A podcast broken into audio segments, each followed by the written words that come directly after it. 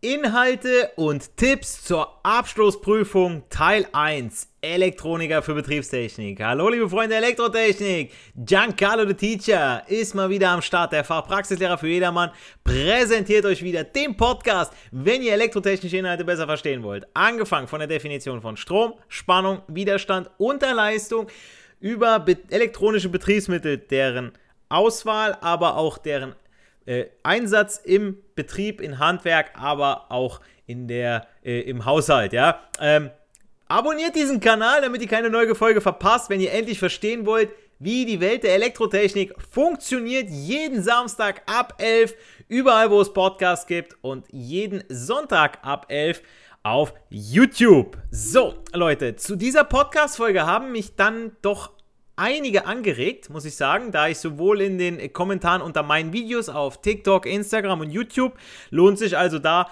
definitiv zu abonnieren, ein Like immer da zu lassen, genauso wie jetzt bei diesem Video beziehungsweise bei dieser Podcast-Folge auch wieder 5 Sterne, wenn ihr mich unterstützen wollt. Ähm, und äh, da ähm, haben mich doch wieder einige angeschrieben, muss ich sagen, ähm, zum Thema Abschlussprüfung Teil 1, weil ich ja auch hier und da mal mit Prüfungsaufgaben mal so ein Video raushaue, wo ich mal äh, eine komplette Prüfung mal durchhaue, beziehungsweise auch mal so eine Aufgabe an sich mal seziere, damit ihr mal seht, ey, was hat es damit eigentlich auf sich, weil äh, das, die Sache ist ja, wir Elektroniker, und gerade hier in der Ausbildung, ihr kriegt ja so ein breites Spektrum. Ja, ihr kriegt erstmal so von jedem Maß und von jedem Bäumchen ein Äpfelchen und hier mal eine Birne und da mal ein paar Beeren ausgepflückt. Äh, und äh, daraus setzen sich ja die ganzen Prüfungen am Ende zusammen.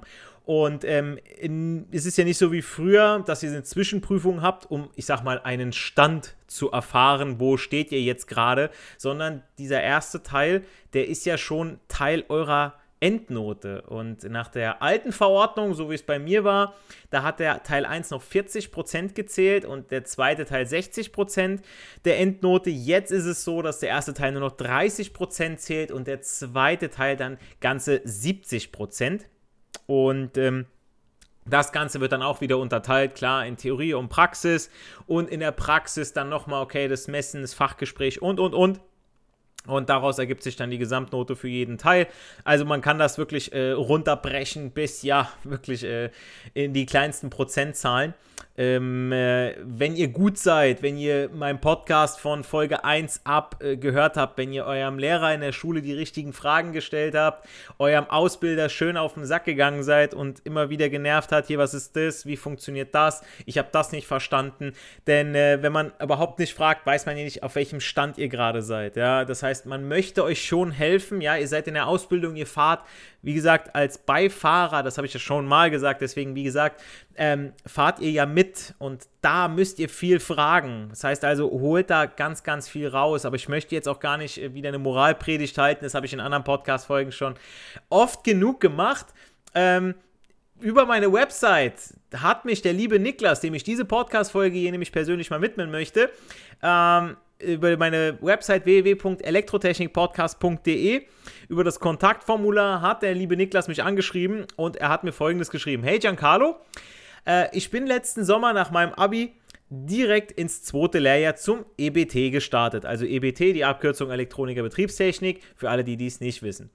Ähm, die Sache ist die, wenn man ins zweite Lehrjahr einsteigt, es ist so eine Sache. Also wenn man es wirklich gut kann, wenn man den Willen hat, wenn man es drauf hat, wenn man äh, die gewisse Reife hat, dann kann man darüber entscheiden, dass diese Person dann im zweiten Lehrjahr startet. Wenn du aber noch absolut nichts mit Elektrotechnik zu tun hast, ähm, dann macht das wenig Sinn. Also dann ist es besser doch erst mal im ersten Lehrjahr und selbst wenn du dich da ein bisschen langweilst, dann kassierst du eben die guten Noten. Aber hey, ähm, das, das erste Lehrjahr ist so elementar so wichtig, äh, weil ihr da den Grundstein legt ja, ich meine, ihr baut ja auch kein Haus auf wackeligem Grund, ne? Und das ist genau hier der Punkt. Aber weiter im Text. Ähm, das erste Ausbildungsjahr durfte ich verkürzen, habe ich ja gerade gesagt. Mittlerweile komme ich sehr gut klar und mich interessiert Elektrotechnik sehr. Ihr hört es also raus. Ja, er hat sich selber damit sehr viel beschäftigt und hat am Anfang schon irgendwo seine Schwierigkeiten gehabt, trotz Abi und so weiter, ja, also selbst wenn ihr so ein äh, BWL-Justus seid und Bücher ja äh, schluckt und im Prinzip alles einmal lest, trotzdem ähm, in der Elektrotechnik, das ist jetzt nicht ein, ein aller, allerweltsjob wie, ich sag mal, Maler, ja, Maler, Lackierer oder ich will jetzt keinen Schle Job schlecht machen, ja, aber es gibt einfach Jobs, äh, da hat man nicht so eine große Verantwortung. Äh, ich vergleiche das mal ganz gern mit dem Maler, weil wenn der Maler Mist gebaut hat, dann streicht er drüber, malt neu, ähm, holt eine andere Farbe, einen anderen Eimer. Der Elektriker, wenn er Mist gebaut hat, ja, das äh, will man in den blödesten oder in den schlimmsten Fällen nicht ausmalen, da möchte man nicht dabei sein. Weiter im Text. Er schrieb mir auch noch, dein Podcast, den ich mittlerweile ziemlich durchgehört habe, hat mir gerade in der Anfangszeit sehr geholfen, weil ich ja auch gerade in den ersten Folgen sehr viel auf die Basics eingegangen bin. Nun zu meinem Anliegen. Da bald die AP1 ansteht, in Klammern im März, wünsche ich mir eine Folge als Auffrischung bzw. Vorbereitung.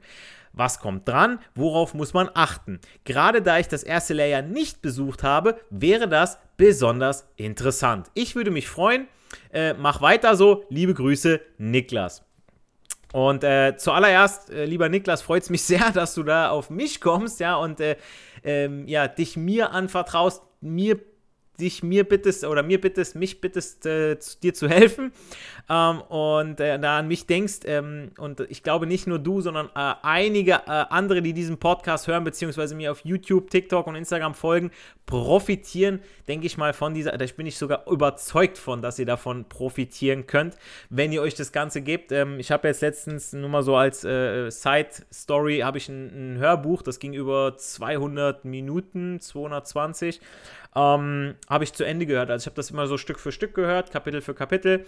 Und am Ende kam dann nochmal so ein Nachwort von dem Autor und der sagte dann auch, ähm, selbst ein Hörbuch hören viele nicht zu Ende, ähm, weshalb es umso wertvoller ist, wenn man das macht und dass man das auch nochmal honorieren sollte. Deswegen ähm, spult hier nicht zu schnell vor, wenn ich, wenn ihr meint, ich erzähle irgendeinen Mist oder so.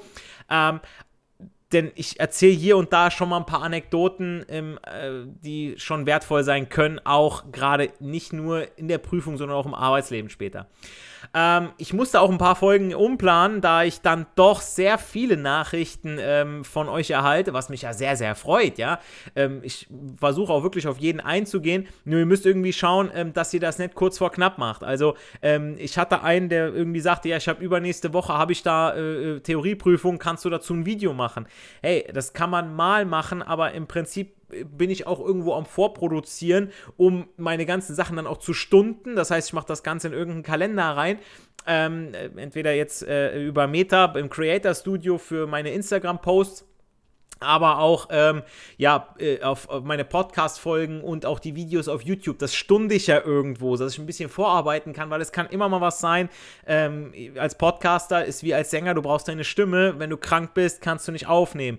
Wenn du Stress irgendwo, ich meine, ich mache das hier nebenbei, ja, wenn ich Stress in der Arbeit habe oder Stress im Zweitjob als Fitnesstrainer, ähm, dann kann ich auch nicht gerade sagen, ach, weißt du was, Alter, ich lasse jetzt das liegen und mache jetzt drei, vier, fünf Podcast-Folgen, weil ich danach gefragt wurde. Ich versuche euch schon irgendwo nachzukommen, aber bitte, bitte schaut, dass ihr mich früh genug anschreibt.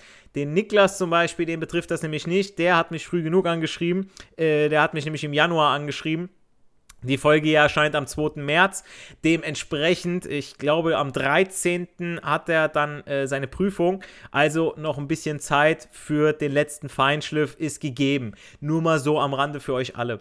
Okay, jetzt musste ich mir ja überlegen, äh, wie ich dir lieber Niklas, und anderen, die kurz vor der AP1 stehen, am besten helfen kann. Und da dachte ich mir, hey, du hast doch so ein paar alte Prüfungen und da suche ich mir mal ein paar typische Aufgaben raus, die man als angehender Betriebstechniker kennen und können sollte. Und daraufhin baue ich das so ein bisschen jetzt da drumherum auf, so dass ihr mal hört, okay, was gibt es da überhaupt für, äh, für Prüfungsfragen in der Theorie, ähm, in der Praxis. Da kann ich dir jetzt äh, nur so viel sagen, die ähm, Praxis wird dir ja vorgegeben. Das heißt also, du findest ja im Internet schon, beziehungsweise bist ja so eine Platine am Löten. Also für alle, die es nicht wissen, so ein äh, Betriebstechniker, der muss eine Simulationsplatine, ähm, muss der verlöten vorher. Dann muss er entweder mit Logo oder mit äh, SPS, also mit, mit TIA Portal oder Siemens Step 7, muss er ein vorgegebenes Programm darauf einspielen, muss die Platine eben entsprechend verdrahten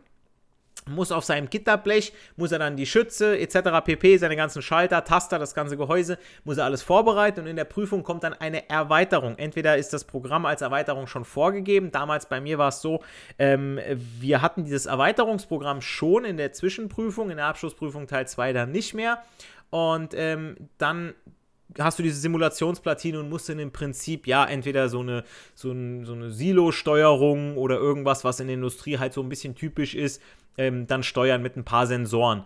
Also ähm, da kann ich dir nur als Tipp einmal geben, klar, dass du dich da reinarbeitest, dann vielleicht hier und da mal, ich meine, meistens ist man nicht der Erste, äh, der das macht, äh, die Prüfung, dann kann man schon mal im Internet nachgucken, ey, was kam denn so dran, was wurde denn so da gefordert.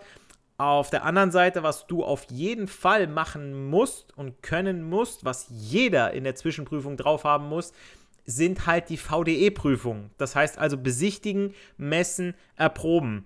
Heißt also, ähm, dass ihr eure Anlage anhand von einem Prüfprotokoll besichtigen könnt. Das heißt, ihr müsst wissen, okay, Fingersicherheit muss gegeben sein, Beschriftung muss da sein, ähm, äh, richtige Querschnitt, richtige Farbe für Steuer- und Arbeitsstromkreis gewählt, ähm, die Verlegung, ja, Steuer- und Arbeitsstromkreis getrennt. Äh, was ist da noch alles bei? Also, ähm, dass man auch weiß, okay, was hat man für Spannung, ja, für unterschiedliche ne, im Steuer- und Arbeitsstromkreis, dass man sich so ein bisschen mit seinen Sachen auch auskennt und auch bei den Messungen. Dazu habe ich ja verschiedenste Podcast-Folgen gemacht. Äh, zu den VDE-Messungen, ähm, in welchem Netzsystem zählt denn nun was? Also was die Auslösezeit von der RCD betrifft, ähm, den Auslösestrom, ähm, R-Low, R-ISO, Schleifenimpedanzmessung, Schleifenwiderstandsmessung, ja, also Netzinnenwiderstand und also Sachen, dass die Prüfer euch da nicht aufs Glatteis führen können und natürlich dann auch hinterher beim Erproben. Wie sieht es aus mit der Arbeitssicherheit? Ja, Notausgeschichten, LS-Schalter, Auswahl der LS-Schalter, dass ihr so ein bisschen über eure Betriebsmittel auch alle Bescheid wisst. Das heißt, ihr könnt auch zu jedem einzelnen Betriebsmittel gefragt werden, ja, was macht denn eine RCD? Schützt sie die Leitung? Nein, schützt sie nicht. Wie viele glauben das? Ja, aber die, die RCD, der FI-Schutzschalter, schützt uns Menschen. Ja, ähm, dann der LS-Schalter, ja, der Leitungsschutzschalter, ja, der wird ja daran, der ist hier für den Leitungsschutz, nicht für uns, ja. So, und dann müsst ihr wissen, okay, der hat jetzt eben einen Überlassschutz und einen Kurzschlussschutz. Ähm, dann zum Beispiel diesen, diesen schönen Merksatz, den habe ich jetzt letztens von einem Prüferkollegen äh, äh, mitbekommen. Der sagte dann ähm, beim bei B-Automat, der hat ja die Charakteristik bei B, dass er beim 3- bis 5-fachen des Nennstroms auslöst. Heißt also, wenn ich einen B16-Automaten habe, das mal 3 sind ja 48 Ampere, mal 5 sind 80 Ampere, das heißt also zwischen 48 und äh, 80 Ampere, da löst er aus in diesem Bereich. So, und jetzt hast du dieses Dreifache und das Fünffache. Beim Fünffachen soll er sicher, schnell, unverzögert auslösen. Beim Dreifachen, da fängt er an zu zucken. Da geht es dann darum, okay, das, da kann der Strom schon ein paar Millisekunden bis zu ein paar Sekunden schon mal fließen. Ja, je nachdem, wenn es nur eine Überlast ist. Und dann sagte er zu mir, okay, äh, hey Giancarlo, man sagt auch äh, bei drei halten, bei fünf schalten. Also beim dreifachen Scha halten, beim fünffachen schalten. Ja, fand ich ganz cool so als Merksatz. Also ich habe mir den, ich habe den einen zweimal gehört und dann dachte ich mir, ey, das kann man sich ganz gut merken. Es ist dasselbe wie mit äh, ähm, bei der, der Strom eilt vor beim Kondensator, bei Induktivitäten, die Ströme sich verspäten oder auch ähm, der andere Merksatz ist ja äh, Öffner öffnen, bevor Schließer schließen, ja, wegen dem Schaltweg und so weiter, 1 bis 2 mm, 3 bis 4 mm. Ähm, also ihr hört raus, es gibt einige Sachen, die es schon in der Zwischenprüfung zu wissen gibt. Ja, also das ist nicht ohne. Und jetzt möchte ich mal direkt einsteigen in die Prüfungsaufgaben, damit ihr das Ganze mal seht. Also, ich habe hier mal so von so ein paar Prüfungen mal das rausgesucht und tatsächlich ähm, kann ich euch auch garantieren, ähm, dass äh, meine Prüfung dabei ist. Also, ich habe da im Jahr 2011 habe ich ja die Prüfung gemacht. Und da seht ihr dann auch so ein paar Aufgaben, was da so bei mir dran kam damals. Aber gut, ähm, die, die Inhalte ist, ist irgendwo ein Fragenpool, ja, da wo rausgeschöpft wird. Ähm, natürlich muss man das Ohmsche Gesetz drauf haben, Fachrechnen drauf haben und äh, mit dem Tabellenbuch umgehen können. Also das Tabellenbuch dürfen ja die Betriebstechniker ähm, schon in der Zwischenprüfung benutzen und da steht über die Hälfte steht im Tabellenbuch drin. Die andere Hälfte findet ihr in der Formelsammlung. Wenn ihr damit umgehen könnt, ein bisschen Formeln umstellen könnt, wobei ich ja schon gesehen habe, in den neuen Formelsammlungen sind die Formeln ja auch schon umgestellt. Dementsprechend gibt es da gar nicht mehr so viel umzustellen und ihr kriegt das auch noch geschenkt. Ihr müsst im Prinzip nur noch die Zahlen richtig einsetzen. Und ja, auch wir vom Prüfungsausschuss wissen, dass ihr in der Realität weniger rechnet, mehr Praxis anwendet. Und das trotzdem müsst ihr ja irgendwo gefordert werden. Ihr müsst ja irgendwo verstehen, okay, hey, äh, warum ist denn die Leitungslänge, der Leitungsquerschnitt und entsprechend äh, äh, der, der äh, Leiterwerkstoff überhaupt wichtig. Ja, es hat was mit dem Widerstand zu tun. Ah, ich habe Spannungsfall auf der Leitung. Ah, okay, wenn ich einen Spannungsfall habe, ähm, wie, wie bei dem gegebenen Strom, was das Gerät zieht, habe ich dann im Prinzip schon wieder das Ohmsche Gesetz. Ja, I, der Strom ist gleich U durch R. So, und wenn ich ein hohes R habe, ähm, dann habe ich einen hohen Spannungsfall auch, ja. Ähm, und das ist so ein bisschen das, was die raushören wollen, dass ihr das versteht, ja. Und nicht einfach nur, ja, ich kann rechnen, ja, ich habe da eine Aufgabe, ich lese das, aber wenn es in der Praxis vorkommt, dann ist es wichtig, dass ihr das anwenden könnt, was ihr in der Ausbildung gelernt habt. Gehen wir jetzt mal rein in die ersten Aufgaben. Also, hier steht zum Beispiel, für den Auftrag zur Erweiterung der Installation müssen Sie ein Pflichtenheft schreiben. Wozu wird das Pflichtenheft erstellt. Und hierzu muss ich sagen, ähm, Pflichten- und Lastenheft, das müssen die Elektroniker Betriebstechnik schon in der, in der, in der äh, Grundausbildung, da kriegen die das immer mit. Ähm, bei den ähm, Elektronikern für Energiegebäudetechnik im Handwerk, die kriegen das nicht so oft zu Gesicht, ja, weil das ist ja eher so die vom Meister die Aufgabe, ja, ähm, dass der das in die Hand kriegt. Und äh, ich werde dazu auch nochmal eine explizite Folge machen, weil ich da auch gefragt wurde, hey, könnte ich dazu mal ein bisschen mehr einfach erzählen, ja? Deswegen, aber ähm, hier ist es jetzt so, ihr habt in dem Teil 1, in dem Teil A, die Elektroniker Betriebstechnik, äh, Multiple Choice. Das heißt also, selbst wenn man gar nichts, gar nichts weiß, kann man hier mit Glück irgendwie durchkommen. Ich würde mich aber nicht drauf verlassen, denn äh, ihr habt hier... Ähm, äh, ich weiß nicht, sind es äh, 23 Aufgaben und von diesen 23 Aufgaben sind es zwei, vier, sechs Aufgaben, die ihr safe machen müsst und die, dann dürft ihr nochmal drei Stück abwählen. Ja, also das sind ein paar nicht abwählbare Aufgaben, die müsst ihr machen von den 23 und drei Stück dürft ihr abwählen. Und das macht man natürlich am Ende, wenn man sagt, okay, hey, das wusste ich jetzt absolut nicht, da bin ich mir komplett unsicher, streiche ich die Aufgabe, ja. Dass man insgesamt dann von den 23 Aufgaben 20 bearbeitet hat. Und dann gibt es noch den Teil B, ähm, in der Theorie. Das ist dann der ungebundene Teil, wo man dann wirklich aus dem Freien heraus die Aufgabe lösen muss. Okay, also, wie gesagt, für den Auftrag zur Erweiterung der Installation müssen Sie ein Pflichtenheft schreiben. Wozu wird das Pflichtenheft erstellt?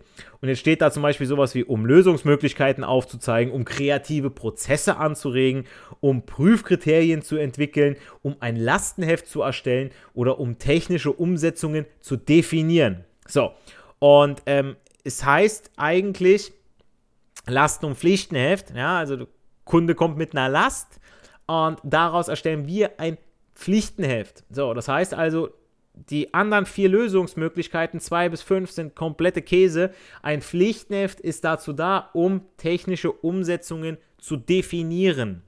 Ähm, aber ähm, das steht auch im Fachkundebuch. Ich weiß aber, im Tabellenbuch gibt es auch eine Seite dazu. Lasten- und Pflichtenheft, da steht es genau nochmal schön detailliert daneben. Ähm, man kann sich einfach merken, ja, der Kunde legt einem was zur Last und was mache ich davon zu meiner Pflicht. Das ist dann das Pflichtenheft. Okay. Die nächste Aufgabe ist dann, welche der folgenden Aussagen zum Gesundheits- und Arbeitsschutz ist richtig? Und bevor ich jetzt die Frage hier beantworte, ähm, ihr hört raus an der Frage, also Arbeitsgesundheitsschutz ist auch ein wichtiges Thema in der Abschlussprüfung, schon in Teil 1.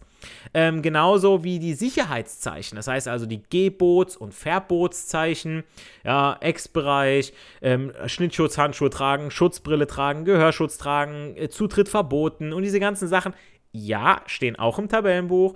Und ja, wenn man sich die Seite rausgesucht hat, dann sind das ganz einfache Punkte. Dann setzt man das Kreuzchen und geht zur nächsten Aufgabe. Wenn man das aber nicht macht und niemals mit dem Tabellenbuch arbeitet, dann, Leute, dann kann euch keiner helfen. Dann äh, möge Gott euch äh, gnädig sein. Weiter geht's. Also, welche der folgenden Aussagen zum Gesundheits- und Arbeitsschutz ist richtig? Und hier ist es dann die Unterweisung der Arbeitnehmer muss mindestens einmal jährlich erfolgen. Also wer in meiner letzten Podcast-Folge da reingehört hat, Der weiß das sowieso, dass das laut Gesetz so ist. Ja, gerade im Elektrotechnikbereich einmal jährlich. Und äh, wenn ihr da gar keinen Bock drauf habt, ich bin mit der Firma ganz gut. Ähm, die, äh, also von elektrofachkraft.de, ja, nochmal ganz kurz Werbung, kriege ich jetzt absolut kein Geld für, aber ich finde es einfach ganz geil, ähm, dass das für einen Bruchteil des Geldes kann ich diesen Elektrosicherheitsunterweisung, diese jährliche, ähm, online machen, von zu Hause aus oder im Betrieb und muss nicht meine Leute wegschicken. Aber dazu in meiner letzten Podcast-Folge ja mehr. Okay, dann geht's weiter. Ähm, Sie werden beauftragt, an der Betondecke eine neue Leuchte auf Putz zu installieren. Welche sicherheitstechnische Maßnahme ist hierbei zu beachten? Und ähm, Jetzt steht da sowas wie die verwendete Stehleiter muss auf einer isolierten Unterlage stehen, da Arbeiten an elektrischen Betriebsmitteln stattfinden. Macht man doch gar nicht. Also wenn man mal wirklich überlegt, klar würde einer sagen, oh, sollte schon isoliert sein, damit der Stromkreis nicht geschlossen wird und ich keine Gewicht bekomme. Nein, ähm, die Sache ist, ähm, ihr, ihr, geht ja gar nicht davon aus, dass ihr jetzt in, in, in, eine Leitung reinbohrt, ja. Also Leute, wer das nicht weiß, wo die Leitung lang geht und bohrt, um, um ein Idiot zu sein, tut mir leid. Also, ne, deswegen, die, man kann schon bei diesen Multiple-Choice-Fragen vieles einfach streichen. Also, welche sicherheitstechnische Maßnahme ist hier zu beachten? Da steht bei der Nummer 2, beim Bohren in der Betondecke ist eine Schutzbrille zu tragen. Ah ja, klingt für mich gut, ja, weil wenn ich über Kopf arbeite, sollte ich schon eine Schutzbrille tragen, bevor mir der ganze Staub und Beton und was weiß ich was in die Augen kommt, ja. Macht Sinn. Nächsten wären zum Beispiel die verwendete Handbohrmaschine muss eine Staubabsaugung haben. Muss gar nichts. Wäre schön, wenn, muss aber nicht. Das, wenn man das Wörtchen muss bei diesen Aussagen hier liest, dann muss das einen schon stutzig machen. Nur mal so als Tipp. Ähm, die Bohrmaschine darf nicht an einer äh, Leitungsroller angeschlossen werden. Also Leitungsroller ist Verlängerungsleitung, ne? Kabeltrommel, warum sollte sie es nicht dürfen? Sagt mir das bitte. Ja, also ich meine, klar, wenn man dann sagt, okay, man nimmt hier Kabeltrommel an Kabeltrommel und man hat dann äh, so einen hohen Widerstand durch die Leitungslänge und so weiter, aber äh, ist, davon gehen wir hier mal absolut nicht aus. Also im dümmsten Fall, klar, kann das auch irgendwo stimmen, aber hier in dem Fall jetzt absolut nicht. Ähm, es muss ein feststehendes Gerüst aufgebaut werden, da es sich um Arbeiten über Kopf handelt. Also wer für eine Deckenbohrung ein Gerüst aufstellt. okay, fahren wir weiter fort. Ähm, auf dem Typenschild einer Leuchte finden Sie unter anderem die Bezeichnung IP54. Welche Behauptung über die Kennzeichnung ist richtig? Also es heißt nicht IP, ne, weil das heißt ja, ist ja für das Internetprotokoll. Nein, ähm, Ingress Protection oder International Protection, stimmt beides, habe ich ja gelernt, durch euch unter anderem. Ähm, das ist also die Schutzart des ähm, Betriebsmittels. Und die erste Zahl ist für den Staubschutz, die zweite für den Wasserschutz. Also diese 54, die 5 für den Staubschutz, die 4 für den Wasserschutz. Umso höher das Ganze ist, umso dichter ist das Ganze. Und ähm, auch bei den IP-Schutzarten ist es so, dass die im Tabellenbuch zu finden sind. Das heißt also, da müsst ihr nichts auswendig lernen oder so. Gehen wir mal die Antworten durch. Da steht dann die Angabe, kennzeichnet die Bauform der Leuchte bedingt. Ja, aber ist äh, nur wirklich bedingt. Also ich meine, ich kann IP54 haben, da ist die Bauform oval, dann habe ich sie wieder konisch. Also das hat mit der Bauform per se dann nichts zu tun. Dann steht die Kennzei Kennziffer 4 kennzeichnet den Schutzgrad hinsichtlich des Wasserschutzes habe ich ja gesagt, die zweite Ziffer ist für den Wasserschutz, also stimmt es. Ähm, danach sagen sie, okay, die Kennziffer 4 kennzeichnet den Schutzgrad hinsichtlich des Berührungs- und Fremdkörperschutzes. Absoluter Käse, wenn ja die 4, also die zweite Zahl für den Staubschutz ist. Äh, äh, für den Wasserschutz ist, dann kann sie ja nicht für den Staubschutz sein.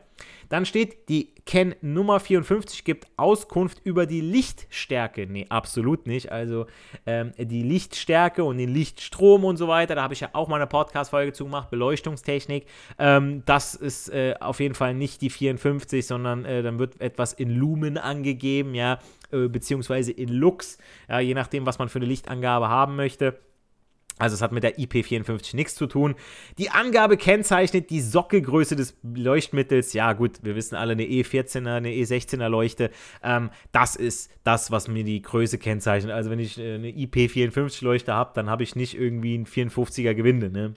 Okay, also wie gesagt, auch im Tabellenbuch zu finden. Gehen wir weiter. Sie haben den Auftrag im Schaltschrank die Spannung und den Strom zu messen. Welcher Mess Kreiskategorie müssen die zum Einsatz kommenden Geräte angehören. So, und aus dem Stegreif wüsste ich das jetzt auch nicht. Ja, da steht jetzt Cut 1 bis Cut 5. Und ähm, klar, wenn man Profi ist und öfter mit Messgeräten zu tun hat und so weiter, dann kann man das locker aus dem Handgelenk schütteln. Wenn man in der Ausbildung ist, dann hat man wichtigere Sachen zu tun. Das ist so eine Information, die exportiert man dann ins Tabellenbuch und da guckt man auch wieder rein und schaut, okay, Cut 1 bis Cut 5, was hat es zu bedeuten? Und dann kann man hier locker sagen, okay, äh, die Cut 3 ist hier für Schaltschrank, Spannung, Strom vollkommen ausreichend. Dann die nächste Aufgabe in der Steuerungstechnik spricht man von Leitungsschützen, äh, Leistungsschützen, sorry, Hilfsschützen und Zeitrelais. Welche der aufgeführten Aussagen ist richtig? Also Elektroniker Betriebstechnik müssen also schon in der Zwischenprüfung Leistungsschütz, Hilfsschütz und Zeitrelais auseinanderhalten können. Und dann steht sowas wie Schütze besitzen immer Wechselkontakte. Stimmt nicht, ja, müssen nicht Wechselkontakte besitzen. Schütze besitzen immer einen Öffner und einen Schließerkontakt. Stimmt auch nicht. Wenn man einen Hauptschütz hat, kann es sein, dass daneben ein Schließer daneben ist. Meistens haben sie es ja vier Schräubchen plus A1, A2 für die, für die Spule. Es kann ein Öffner oder ein Schließer sein, muss aber nicht beides sein. Dann steht, Zeitrelais haben ein, eine größere Funkenlöschkammer als Leistungsschütze. Also es gibt Zeitrelais von El Taco, die halten nicht viel aus und mit Funkenlöschkammer ist da sowieso nicht viel. Ähm, Hilfsschütze können wie Leistungsschütze verwendet werden. Ja, warum haben die denn zwei unterschiedliche Namen? Ja, also der eine ist ein Hilfsschütz, der hat nur Hilfskontakte, der andere ist ein Leistungsschütz, ja, der hat eben diese Leistungskontakte. Also auch komplette Käse, also durch Ausschlussverfahren kann ich hier schon sagen, okay, Nummer 1 ist hier korrekt. Zeitrelais haben eine geringere Schaltleistung als Leistungsschütze. Ja, der Leistungsschutz hat eine höhere Schaltleistung, ne, Leistung, ne, macht Sinn irgendwo. Okay, also jetzt raus, worauf es auch hier ankommt. Ähm, dann gibt es auch äh, Aufgaben in der AP1, wo ihr äh, Kennlinien lesen müsst von verschiedenen Widerstand, äh, Widerständen, also temperaturabhängige Widerstände. Ihr müsst Schaltpläne lesen können, ihr müsst Zeitdiagramme lesen können und deuten können und klar dazu auch dann hier und da mal was fachrechnen können. Und natürlich auch Sensortechnik. Also dann kommt sowas, ähm, die Abbildung, das sieht man im YouTube-Video dann, zeigt eine Zusatzbeschaltung für einen Schütz. Und an diesem Schütz ist da so ein Widerstand mit einem Querstrich, also für veränderbarer Widerstand und ein U dran, ja, also ein VDR. Ähm, welche Aussage ist jetzt richtig bei diesem spannungsabhängigen Widerstand, den ich zu einem Schütz dazu schalte? Und dann steht da sowas wie, äh, mit der Zusatzbeschaltung wird eine Einschaltverzögerung realisiert. Völliger Käse, also mit einer Einschaltverzögerung kommt man mit einem VDR nicht weit. Äh, sie dient dazu, den Anschluss zusätzlicher Hilfskontakte zu ermöglichen, auch völliger Käse. Also will ich einen zusätzlichen Hilfskontakt haben, dann muss ich mir den oben draufsetzen auf meinen Schütz. Mit der Zusatzbeschaltung kann man 24 Volt Schütze direkt an 230 Volt anschließen das macht man absolut nicht. Also man schaut ja auch immer schon vorher aufs Schütz drauf. 24 Volt, A1, A2. Ja, wenn er 230 Volt auf den Lastkontakten kann, okay, dann kannst du die da anschließen, aber nicht auf A1, A2. Ne? Also Leute, passt da bitte auf. Okay, dann steht, sie dient als Überspannungsbegrenzung. Und wer meinen Podcast verfolgt, und das habe ich schon des Öfteren erklärt, ja, der weiß, genau dafür ist es nämlich gedacht. Denn beim Abschalten von so einem Schütz entstehen hohe Induktionsspannungen durch die Spule, ja, bei Induktivitäten, die Ströme sich verspäten. Und ähm, der VDR, da geht ja der Widerstand nach unten, wenn die Spannung hochgeht. So, und das ist ja dann im Fall von Schütz, ist es ja so. Ja, das heißt also, der VDR schützt eben mein Schütz, ja, beziehungsweise meine Schaltung auch, ja, durch diese Parallelschaltung. Also eine tolle Sache, der VDR, der macht genau das, was er soll, schöner Halbleiter. Und sie wandelt eine Steuerspannung von 24 Volt AC in 12 Volt DC um. Ja, das macht, ein, das macht wenn dann einen Gleichrichter. Ja, und ein Netzteil äh, mit der Spannungsbegrenzung äh, und so weiter. Weil wenn man von 24 auf 12 Volt geht, also der wandelt das nicht nur um, sondern ne, der moduliert das Ganze auch noch. Also das hat auch mit dem VDR nichts zu tun. Also äh, kann man auch wieder ausschließen alles. Nächste Frage, welche der folgenden Bauteile wird in einer Temperaturmessschaltung als aktiver Temperaturfühler Sensor bezeichnet? Und jetzt ist so ein Punkt, da könnt ihr wieder was Tolles lernen von mir. Ähm, was zählt denn alles zu aktiven Sensoren und passiven Sensoren? Dazu habe ich auch eine Podcast-Folge gemacht, solltet ihr auch unbedingt reinhören. Ähm, wir haben dann Widerstandsthermometer, ein PT100, also Platin 100, der also bei äh, 0 Grad Celsius 100 Ohm hat. Deswegen PT 100, PT von dem chemischen Symbol, PT Platin. Dann haben wir einen Heißleiter NTC, Kaltleiter PDC, Thermoelement und Halbleiterdiode. So, das also man kann es wirklich, ein aktiver Temperaturfühler ist ein Thermoelement. Also alles, was ein Element ist, Fotoelement, ne? zum Beispiel auch noch, das sind aktive Sensoren, also die erzeugen selber auch irgendwo eine Spannung. Der Rest muss mit einer Hilfsspannung versorgt werden. Das ist der Unterschied zwischen aktiver und passiver Sensor. Also auch wieder ganz wichtig, dass ihr das bzw. diesen Unterschied kennt und äh, das auch deuten könnt. Es kann aber auch mal durchaus eine Aufgabe drankommen. Sag mir, was NTC bzw. PDC bedeutet. Ja, also Negative Temperature Koeffizient und Positive Temperature Koeffizient. Ja, die deutschen Wörter sind natürlich Heißleiter und Kaltleiter.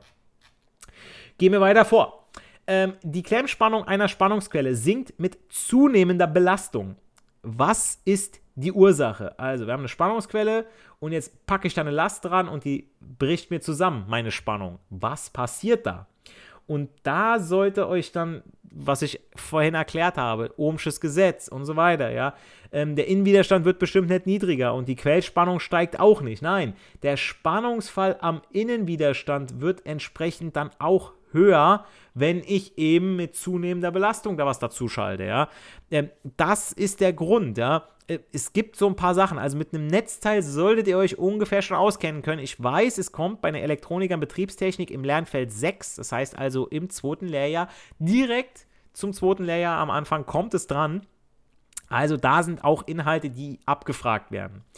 Ähm, von welchen physikalischen Größen hängt der Spannungsfall an einem Leiter ab? So, und das ist auch so eine Frage.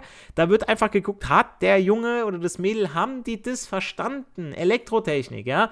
Und da steht dann nur vom Widerstand des Leiters und von der Stromstärke, also von welchen physikalischen Größen hängt der Spannungsfall ab? Nur vom Widerstand des Leiters und von der Stromstärke. Ja, macht für mich Sinn. Denn hier steht dann zum Beispiel noch nur vom Widerstand des Leiters und von der Umgebungstemperatur. Mm -mm. Also klar, wenn wärmer wird und so weiter, dann hat der Strom ist ein bisschen schwerer, habe ich mehr Spannungsfall. Okay, dann ist es irgendwo so. Aber das ist minimal. Also das hat damit nichts zu tun. Die physikalische Größe Spannung U ist gleich I mal R, ja, Uri, R mal I. Da steht darunter nur vom Leitwert des Leiters und von der angelegten Spannung, hm, naja, äh, nur vom Leiterquerschnitt und von der Leitfähigkeit.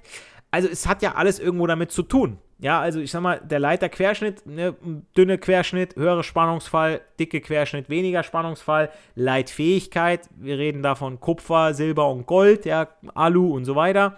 Ähm, dass Silber der beste Leiter ist und ne, äh, Gold schlechter als Kupfer und dass da dann höherer Spannungsfall ist, aber das, äh, von welchen physikalischen Größen hängt der Spannungsfall an einem Leiter ab? Ja, das, darum geht es, die physikalischen Größen und das ist eben nun mal der Widerstand des Leiters und die Stromstärke.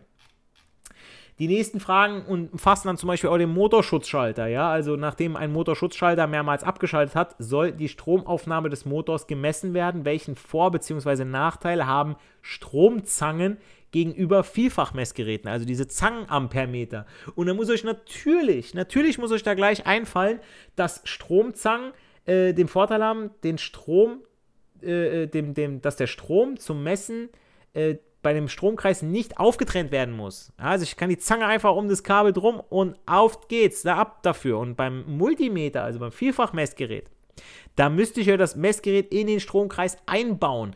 Plus, beim Messgerät muss ich auch noch darauf achten, das Gerät einzustellen. Ich muss das Ganze ähm, die Messspitzen richtig einstecken, ja, also und, und natürlich muss auch das mit dem Kontakt und so weiter richtig laufen. Also wenn ich dann den Motor einschalte und irgendwie Mist baue oder so, ja, dann irgendwo nur ein Funke überspringt, dann habe ich ein Riesenproblem, ja, also überlegt euch das. Deswegen klar, Zangenampermeter äh, sollte man auch mal mitgearbeitet haben. Habe ich äh, übrigens äh, auch ein Video zu hochgeladen, also solltet ihr euch unbedingt mal angucken, ja, auf TikTok und auf Instagram und auf YouTube, so ein äh, kürzeres Video ist es. Ähm, nächste Frage, wozu dienen Optokoppler in Automatisierungsgeräten? Optokoppler fand ich immer schon genial. Ähm, Optokoppler, das sind ja äh, äh, als die sind ja für eine galvanische Trennung in der Ausgabegruppe. Ja, also da wird äh, ist ein Transistor drin und dieser Fototransistor, der hat anstatt ähm, Kollektor, Emitter, äh, Basis, Kollektor, Emitter, Basis, Basis, Kollektor, Emitter, ähm, hat der äh, als Basisanschluss eben diesen Fotoempfänger, also einen Lichtempfänger. Und sobald auf dem Basisanschluss ja, dieses, das Licht ankommt, ja, dann schaltet er eben von Kollektor nach Emitter oder von Emitter nach Kollektor, je nachdem, was für eine, äh, ähm, für eine Polung ist, NPN oder PNP. Ähm, wird dann durchgeschaltet, ja, also das heißt äh, Lichtübertragung, das heißt, ich habe wieder zwei getrennte Stromkreise, galvanische Trennung, ja, das heißt also, wenn im Ausgangskreis mir irgendwas Böses passiert, hat das keine Wirkung auf den Eingangskreis und umgekehrt. Und das ist das Geniale an der galvanischen Trennung. Nur mal so. Okay. Ähm, dann werdet ihr natürlich auch in der AP1 nach Inhalten gefragt, bezüglich äh, Lernfeld 4, also diesen Computer- und Netzwerktechnik. Ja, das kommt meistens zu kurz. Hier solltet ihr aber schon das ein oder andere mitnehmen. Ja, also es steht zum Beispiel, wie heißt die Bedrohung der Datensicherheit? Bei der Vortäuschung einer falschen Identität Daten entwendet werden. Also wie heißt die Bedrohung der Datensicherheit? Bei der unter Vortäuschung einer falschen Identität Daten entwendet werden. So, da haben wir dann Viren, Phishing, Trojaner, Farming oder Würmer. Gut, Würmer hat einen Hund.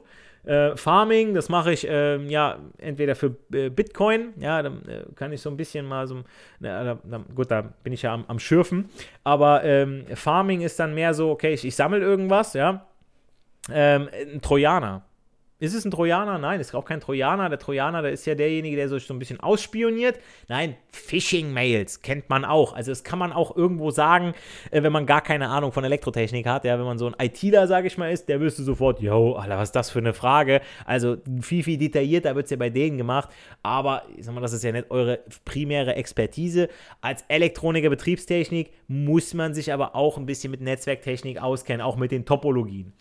Ähm, dann kommen wir mal zu einer ungebundenen Aufgabe und das ist auch ein Thema, äh, freut mich sehr, weil dazu habe ich auch mal ein Video gemacht. Ähm, in der Produktionshalle sind die abgebildeten in Industriesteckvorrichtungen installiert. Also es handelt sich dabei um so einen CE-Stecker. Ähm, zwei Phasen und Erde, also diese blauen, die ihr vom Campingplatz kennt, ja, diese drei Poligen. Nennen Sie zwei Vorteile dieser Steckvorrichtung gegenüber einer üblichen Schutzkontaktsteckdose, ja. Und dann ist zum Beispiel, klar, durch diese Nase und durch den dickeren PE haben wir eine äh, Verpolungssicherheit. Ja, das ist ja das, was beim Campingplatz auch unbedingt gewährleistet werden muss. Äh, Gerade Camping ist nur was, das machen ja nicht unbedingt nur junge Leute, sondern auch viele ältere Leute und die wollen es, den, das Kabel einstecken. Da muss gleich laufen. Deswegen besser verpolungssicher, idiotensicher, nenne ich das Ganze immer.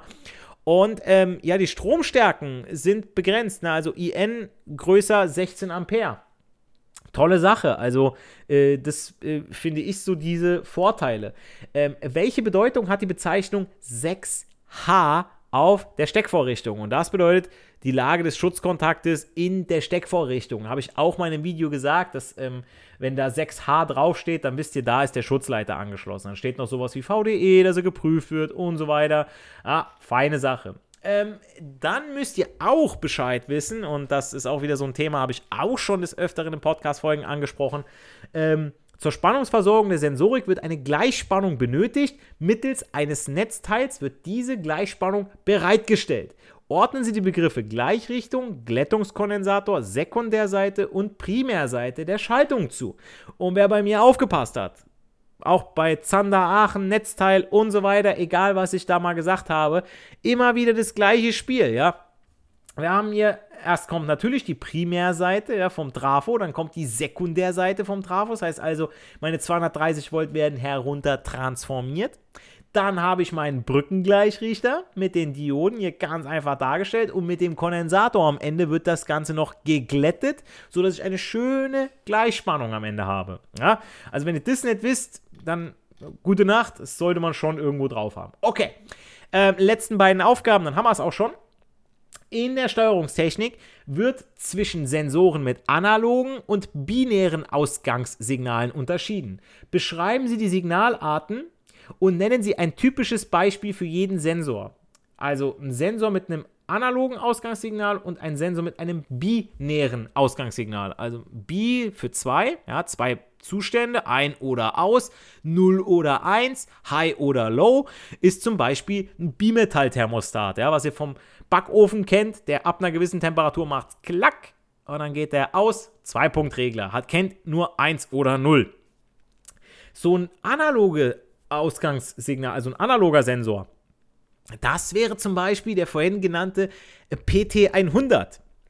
Also dieser Temperatursensor, der dauerhaft ein Signal in einem bestimmten Wertebereich hat der unendlich oder beziehungsweise ich sag mal, jeden Zwischenwert kann der annehmen, ja, also der kann 35,6789 Grad kann der euch anzeigen, ja, 35,6786 Grad und und und, also der kann, äh, bei einem analogen haben wir ja ein, ein dauerhaftes Signal, was aber irgendwo, ich sag mal, ja, jeden Zwischenwert annehmen kann. Also es ist eine stetig veränderbare äh, Entwicklung der Temperatur so nachzuverfolgen. Das ist so beim Analogen, beim Binären dieser 1 oder 0. Ja, das ist, ist einfach so.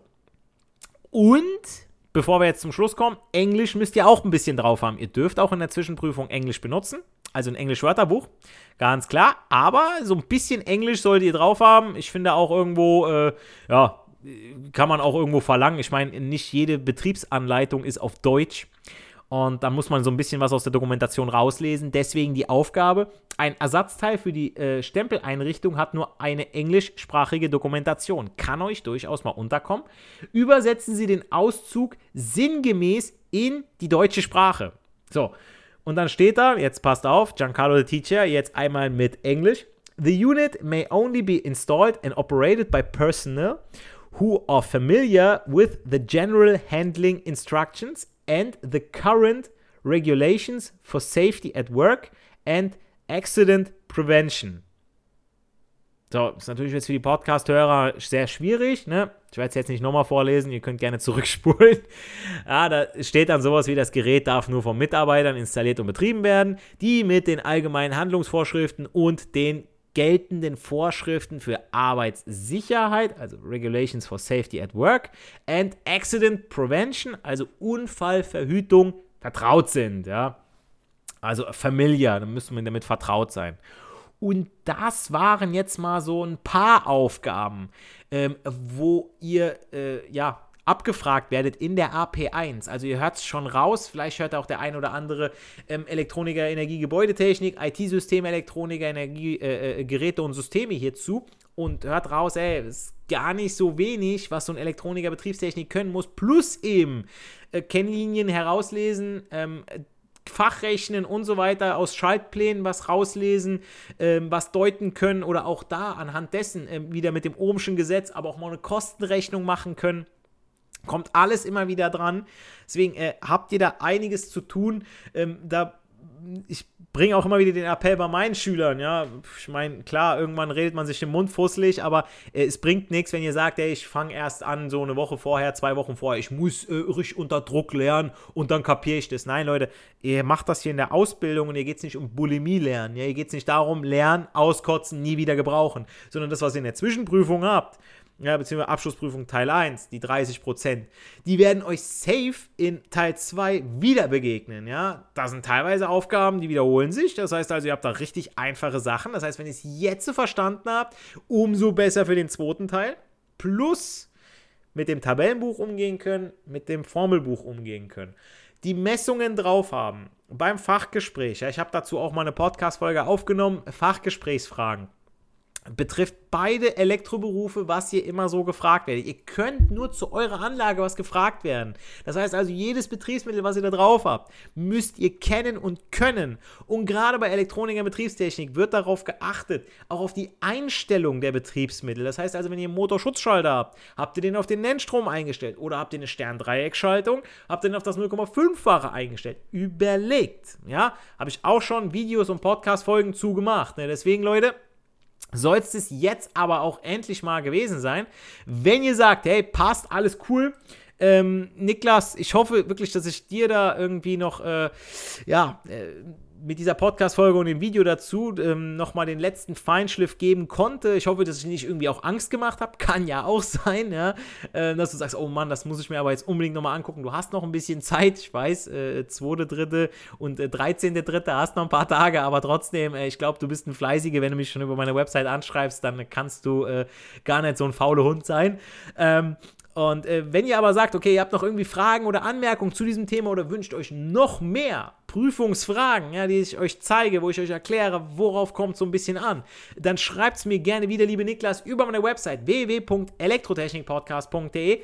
Da findet ihr ganz, ganz unten das Kontaktformular, das füllt ihr aus, schickt es ab und innerhalb der nächsten sieben Tage kriegt ihr safe eine Antwort von mir. Ja, ich nehme mir immer gerne dafür Zeit, so ein bisschen auf Wertschätzen zu antworten, dass ihr da auch eine persönliche Nachricht von mir bekommt und nicht irgendwas so vorgefertigt und ey, deine Podcast-Folge äh, oder dein Thema hat es in meinen Podcast geschafft. So, äh, viel Spaß noch und äh, schönen Tag noch, sondern ich antworte euch schon persönlich darauf, das ist mir schon wichtig, ähm, damit es weiterhin heißen kann. Ja, weil wir wissen es alle, nicht für die Schule lernen wir, sondern für das Leben.